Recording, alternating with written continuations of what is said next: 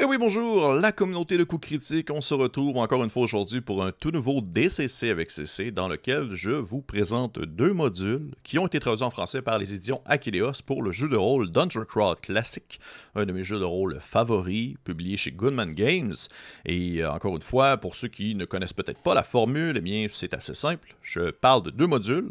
Je fais la prémisse le euh, thème, la mécanique, s'il y a quelque chose de particulier associé mécaniquement au, dit volume, et un mot final concernant mon impression personnelle du dit module.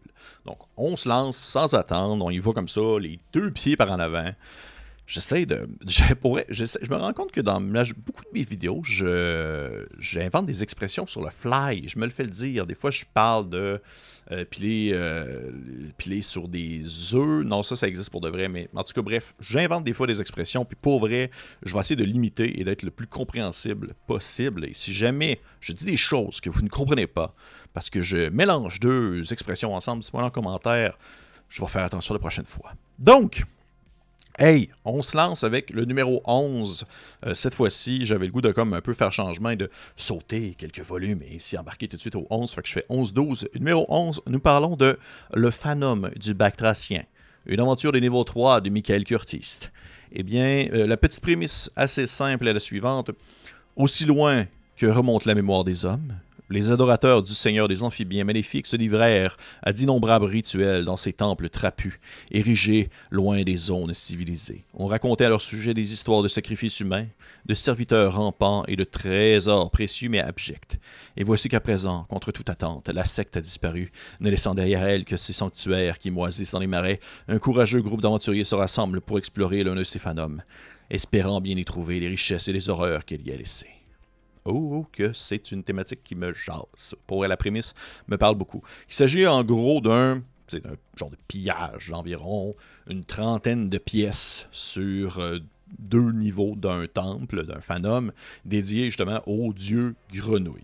C'est le prétexte, il est correct. on n'a pas besoin de plus de raisons que ça, bien que l'atmosphère euh, est quand même très présente. Moi, je suis un j'aime beaucoup tout ce qui touche marécage et comme endroit poisseux dans lequel euh, c'est, semi-spongieux avec de l'eau, mais aussi de la terre, puis des amphibiens, puis des trucs de même. C'est vraiment, il y a un petit quelque chose là-dedans qui vient tout le temps me charmer. J'ai toujours beaucoup aimé ça. Là. Je vous parlerai pas de mon enfance non loin d'un marais, mais il y, a, un petit thème là-dedans qui est vraiment particulier et que juste de prime abord, c'est le genre de volume que je crois qui viendrait me chercher.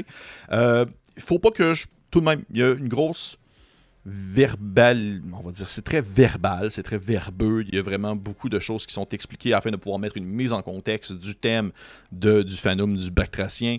Euh, j'ai l'impression qu'il y a vraiment beaucoup, beaucoup. En fait, plus que certains, plus que d'autres livres, j'ai l'impression qu'il y a vraiment une, grande mise en contexte qui est mise de l'avant pour imprégner, on va dire, ce, dungeon crawl de quelque chose de plus. Euh, c'est bien classique en termes de déroulement, ça demeure efficace, alors que justement les joueurs vont explorer ces 30 pièces-là au dieu en question. Puis j'aime vraiment tout ce qui touche exploration IP et tout ça. Puis il y a une, belle saveur de dungeon crawling qui est très. Euh, qui touche beaucoup le concept des cultistes, que, je trouve vraiment très appréciable. Une belle thématique bien souhaitante et, et, présente, que j'ai énormément appréciée.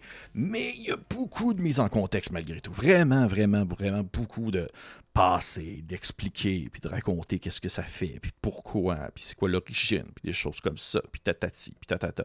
Puis j'ai l'impression que malgré le fait que euh, l'aventure n'est pas très longue, j'ai l'impression qu'elle aurait pu être encore plus courte côté, ou peut-être même plus longue en ayant implanté euh, plus de rencontres, plus de choses à voir, plus de possibilités, mais en ayant réduit peut-être un tout petit peu tout ce qui touche l'arrière de cette histoire.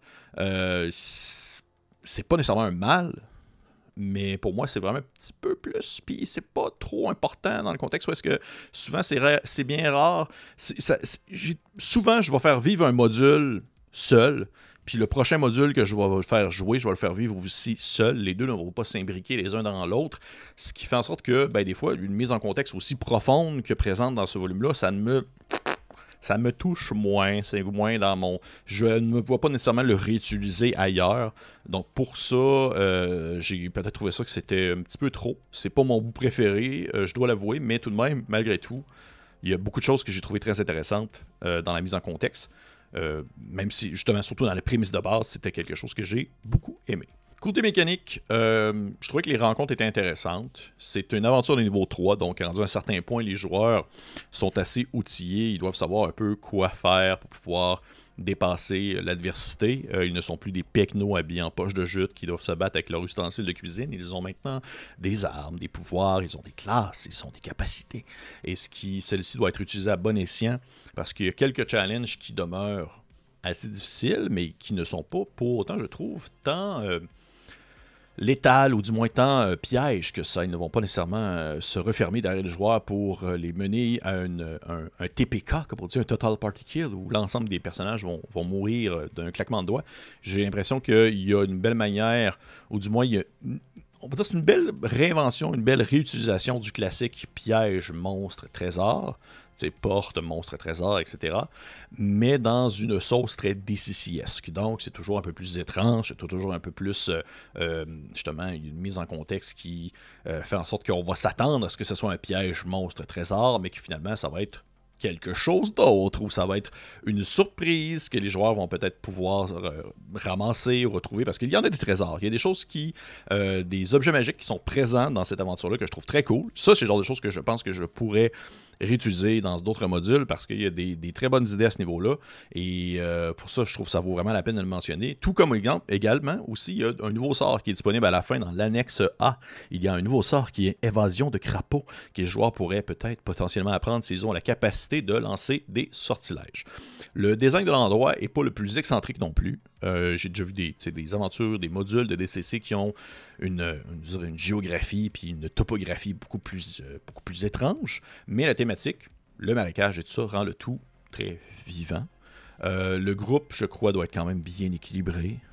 En même temps, j'ai l'impression que par défaut, les joueurs de DCC font un peu ça. Il n'y a pas comme 8 guerriers dans un groupe, à moins que ça me surprenne, mais dis-moi là en commentaire si c'est le cas. Je, trouve que la difficulté présente, sans pour autant, comme je l'ai mentionné, être trop.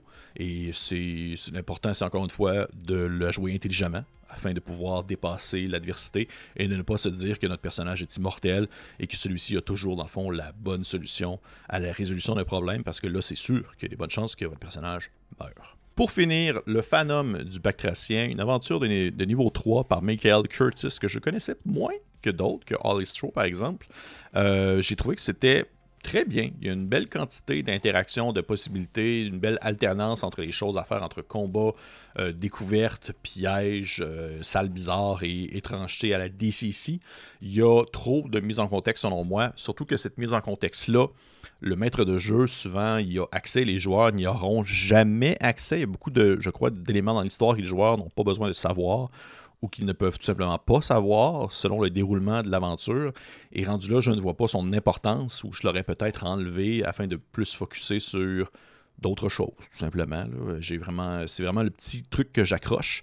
Et ça, c'est peut-être la petite touche Michael Curtis que je ne connaissais pas. C'est moins mon genre, mais c'est pas nécessairement négatif non plus pour autant. Dans l'ensemble, je trouve que ça demeure une très belle aventure, très dark fantasy, avec un peu plus d'interaction que la moyenne des justement des des explorations de donjons, des très bons pièges, des très bons combats également. Il y a un super thème, comme je l'ai mentionné, qui vient vraiment beaucoup me chercher côté bactracien, côté marécage. Donc, hey, pour vrai, vraiment bon. Euh, je, considère que c'est une, bonne aventure de DCC dans la moyenne qualité médium d'une aventure de DCC, c'est-à-dire une aventure qui est supérieure à la moyenne de d'autres jeux, tout simplement. Donc, hey, Phanum du Bactracien, aventure de niveau 3 de Michael Curtis. On continue avec l'aventure numéro 12, toujours traduit en français chez Aquileos. Et là, on est dans quelque chose de gros, les amis. Je ne vous le cacherai pas. Il s'agit de À la merci du destin, une aventure de niveau 2 par, bien sûr, M. Stroh. Cet homme de grand talent que j'apprécie énormément, tant pour sa plume et son originalité. Et la prémisse est la suivante.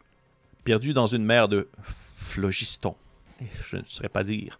Trois mages s'affrontent pour le contrôle de la réalité, mais à chaque jour qui passe, les triomphes de la veille disparaissent et le jeu recommence à zéro. C'est aux aventuriers qu'il appartient de bouleverser cet équilibre et de s'échapper du demi-plan en péril avant qu'il ne disparaisse dans les tourbillons du chaos brut. Passerez-vous un marché et prêtant serment d'allégeance à l'un de ses maîtres redoutables, ou tenterez-vous de prendre à bras-le-corps votre propre, votre propre destinée, risquant tout pour affronter les adversaires passés maîtres dans les arts occultes? Quelle que soit votre décision, vous devez agir sans tarder, car les vers gris qui vous pressent de tout part et le temps vous est compté. Aventure basée sur l'exploration, à la merci du destin mettra au défi vétérans et nouveaux joueurs. Seuls les plus rusés peuvent espérer déjouer les machinations, les machinations des trois magiciens terrifiants pour éviter de se retrouver à la merci du destin.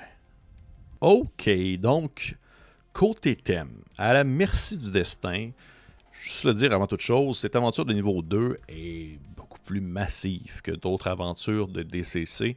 Alors qu'on prend par exemple le, Phantom du Bactracien que j'ai parlé précédemment, avait environ une quinzaine de pages. Celle-ci en a plus que 30.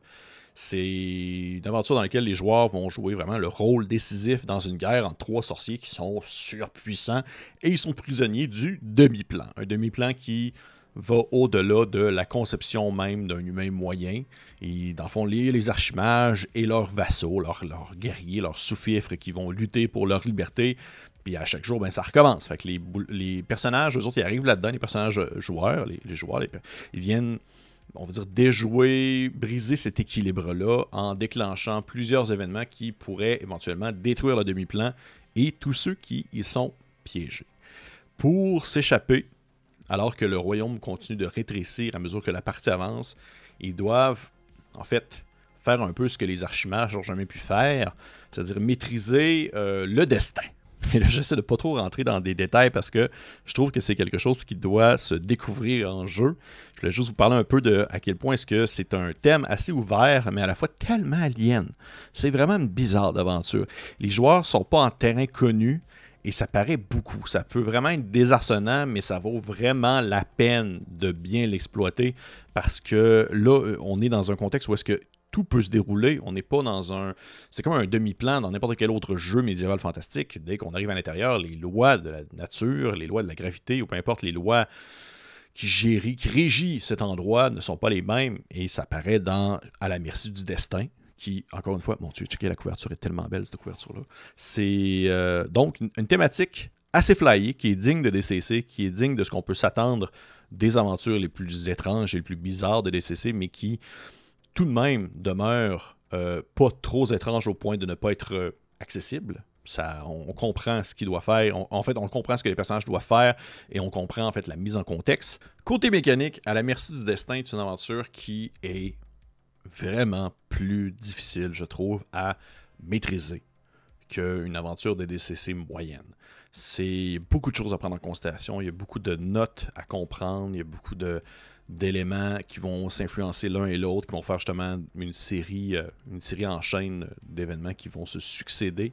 Et j'ai peur que dans les mains de quelqu'un qui n'est pas habitué au modèle DCC, qui n'est pas habitué à ce type d'aventure-là, ben, que ça va faire un peu patate. Ça va vraiment faire et que l'expérience va être un brin gâché. Alors que dans les mains justement d'un maître de jeu qui a une, on va dire, qui a une longue fiche de, mise en contexte, puis d'essais, puis de différentes aventures, de rouler, je crois que ça peut être une des meilleures aventures de DCC à vie. Ça, je, le dis simplement. En tout cas, pour ma part, moi, je la trouve absolument incroyable. Et c'est ce que je trouve très intéressant de DCC, et cette aventure-là l'utilise très bien, c'est que même si les volumes, euh, les modules, les aventures sont destinés à, à, à des niveaux précis, là, on, spécifie que c'est des niveaux 2. Au final, on s'en fout un peu. On va toujours être envoyé dans des péripéties qui vont être au-delà de ce que le personnage a l'habitude de vivre. Et c'est selon, selon moi une gigantesque force euh, des aventures de DCC, en même temps d'être une certaine faiblesse si on n'est pas conscient de cette réalité-là. Parce que les aventuriers là, de niveau 2, là, ils vont être envoyés dans un demi-plan dans lequel il y a des machins beaucoup trop forts qui se battent pour genre le contrôle de la place. Et pour vrai, là, vous n'êtes pas, vous êtes pas comme. Vous n'êtes pas bien outillé pour pouvoir résister à ça, mais ça demeure pour moi que vous êtes là. Fait vous devez tenter de trouver une solution. Vous devez tenter de vous dépasser en termes en d'aventurier de niveau 2, en tant qu'aventurier de niveau 2, pour pouvoir compléter la tâche qui vous est demandée. Donc, selon moi, c'est vraiment une aventure qui doit être maîtrisée par des maîtres de jeu qui sont conscients que le groupe qui se trouve devant eux, eh bien, il doit être dirigé par des joueurs d'expérience parce que leurs personnages ont une certaine limitation de capacité du fait qu'ils sont niveau 2. Et je crois que ne pas être habitué au genre DCC-esque depuis un certain temps, ça peut être très dangereux et ça peut être très, euh, on va dire, risqué. Et à la merci du destin, selon moi, ce couteau à double tranchant qui peut offrir une expérience complètement hallucinante, mais également une immense déception si elle n'est pas maîtrisée convenablement. D'une certaine manière, c'est un. En plus, l'aventure a un format un peu, euh, on va dire, des X-Crawl avec l'exploration de zones puis en même temps, c'est aussi une course contre la montre parce qu'il se passe des choses dans l'aventure qui va faire en sorte que vos joueurs doivent un peu se dépêcher pour accomplir certaines actions à mesure que le plan, dans le fond, se rapetisse un peu à chaque jour. C'est quelque chose vraiment unique qui a de tout. Tout. L'interaction, combat, piège, surprise, secret, magie.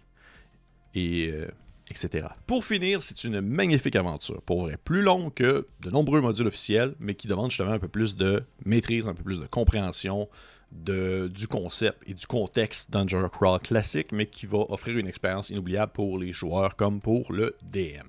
C'est vraiment dans le top 5 de mes aventures préférées. Encore une fois, M. Stroh, il écrit vraiment bien, c'est vraiment clair, c'est très bien écrit. Les, les rencontres sont intéressantes, il y a de tout pour tout, à tous les goûts. Euh, je ne peux que conseiller cette aventure-là, achetez-la maintenant, si c'est pas fait. Maintenant, pendant que je vous parle. Genre, fermez ma vidéo et achetez-la. Euh, c'est ce qui conclut en fait mon, euh, double DCC avec CC. Je ne sais plus comment j'avais appelé cette série-là. Euh, j'ai parlé en fait de, de l'aventure numéro 11, une aventure de niveau 3 par Michael Curtis, le Phantom du Bactracien, et bien sûr l'aventure numéro 12, une aventure de niveau 2 par Alice Stroh, à la merci du destin. Encore une fois, euh, mettez en commentaire si vous les avez joués, si vous avez expérimenté celle-ci. Je serais curieux de savoir un peu comment est-ce que ça s'est déroulé, si vous avez euh, eu des bons moments, si vos joueurs sont morts dans d'atroces souffrances. je veux tout savoir. Et euh, si jamais vous avez des questions, vous pouvez aussi les mettre. Ça me faire plaisir de répondre. Pour les autres, je vous encourage de liker, partager, commenter. Et on se dit à la prochaine.